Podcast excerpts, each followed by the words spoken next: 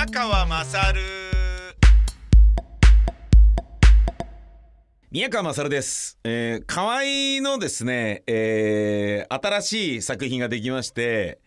えー、できつつある状態なんですけれどもノーランナイトライダー。ノーランナイトライダーっていう曲を作ってくれよと。えー、カルちゃんにお願いしたところカルちゃんが作ってくれてですね。これあの別に自分で、えー、作ってもよかったんですけれど人に作ってもらった方が、えー、元気が出るかなと思いましてですね。なぜならあのーまあドドンガっていうですね、えー前歴3回のダメな男っていうのはまあ何を隠そうまあ私に、まあ近い人物、まあ、もしくは私。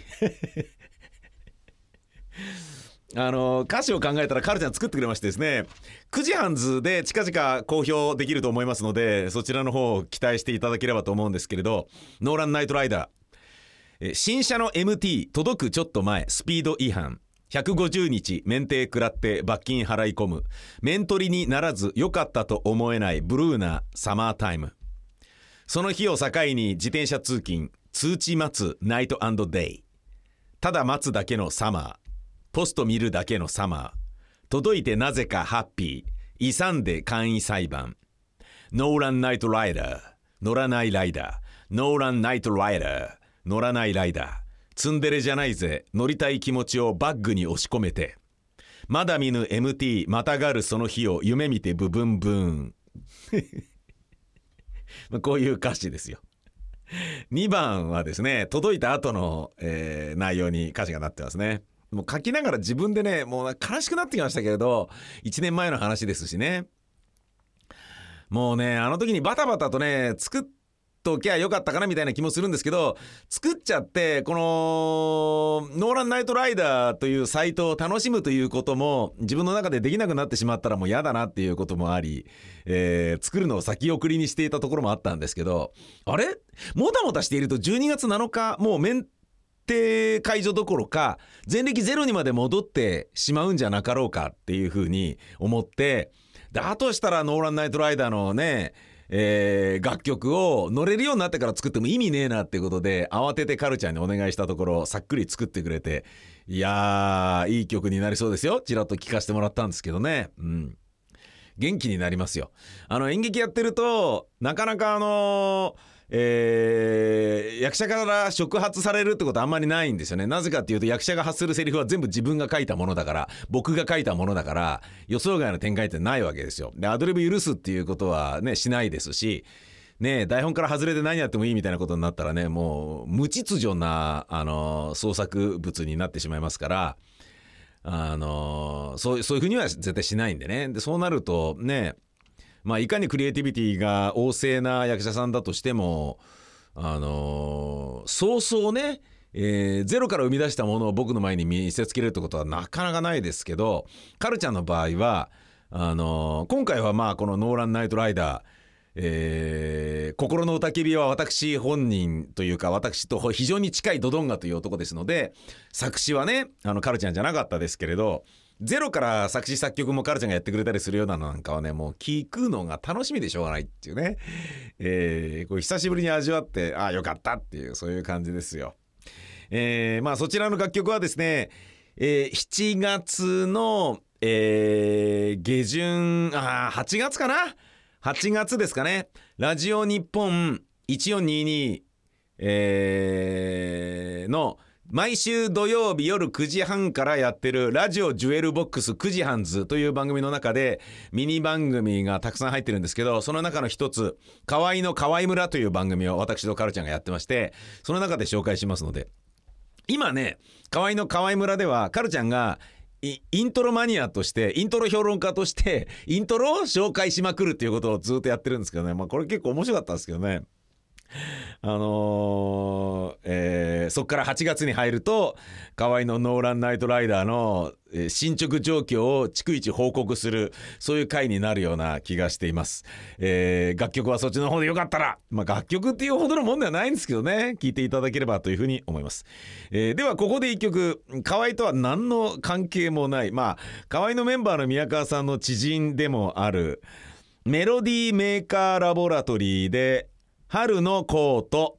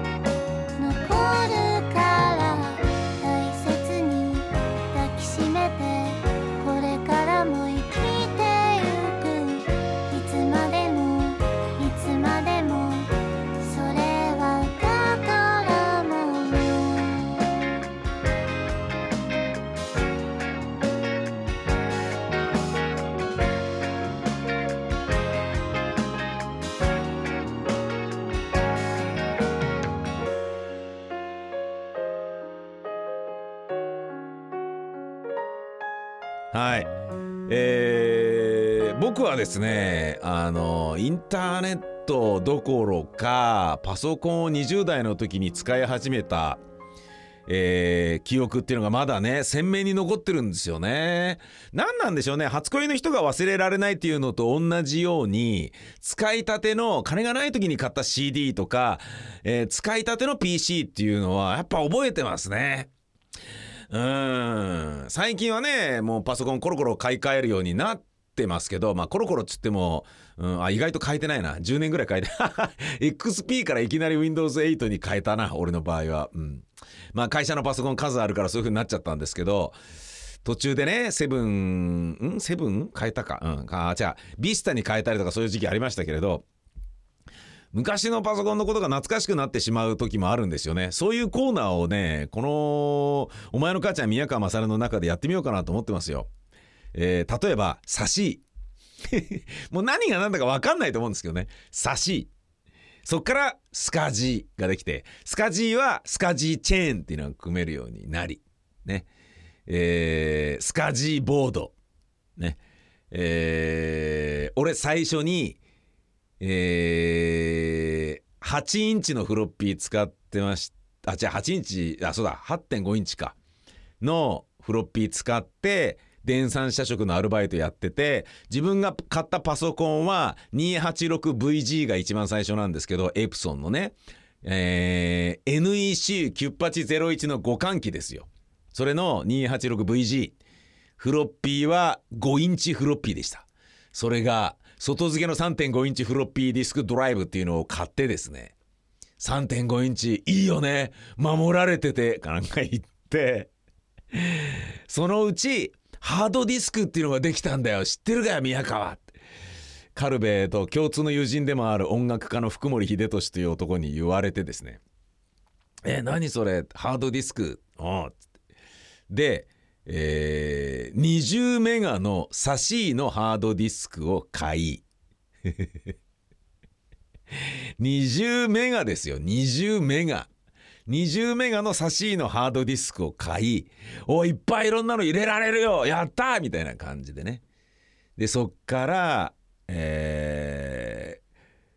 サシーからスカジーになりスカジーで50メガのハードディスク買ったとか。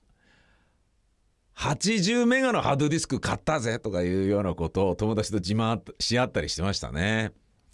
なんかそういうことを懐かしんだりしますけど今ね自分のパソコン見てるとなんかもいろんなことが当たり前のようになっててどうだかななんだかなと思いますけれどもね、えー、そういうノスタルジーに浸るようなひとときも、えー、やりづらいんであの自分の番組とかではねこういうあの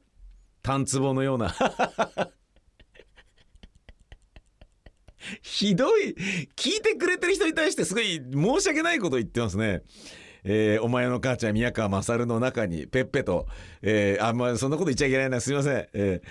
まあね、なんか自分の喋りたいことを喋れる場所っていうのはないんだよね。喋ってるけど、あのー、喋りながら、これぜ、こういうことを喋ってちゃダメだよなっていうふうに思うから、直しながら、直しながらところか、そういうね、話題を頭の中からまず、あのー下げますもんね。こういうこと喋んなきゃダメだとか、今はこういうことを喋るべきだとか、そういうようなね、あの、回路が働きまくる習性がついていますからね。こういうようなね、わがままが聞くような、つまりだから、お前の母ちゃん宮川勝という番組があるならば、俺は愛人がいらないんじゃなかろうかっていう気がしますよ。愛人にはいろんな愚痴を言ったりとか、家庭の愚痴を言ったりとか、女房が、あの、なんていうの、全然掃除をしてくれないとか、ねそういうこと言ったら、会社の上司の悪口とかそういうのを愛人が聞いてくれるわけでしょ？そういうのいらないですね。これがあったら。なんていうことも思ったりしましたが、ではまたです。さいなら。お前の母ちゃん宮川勝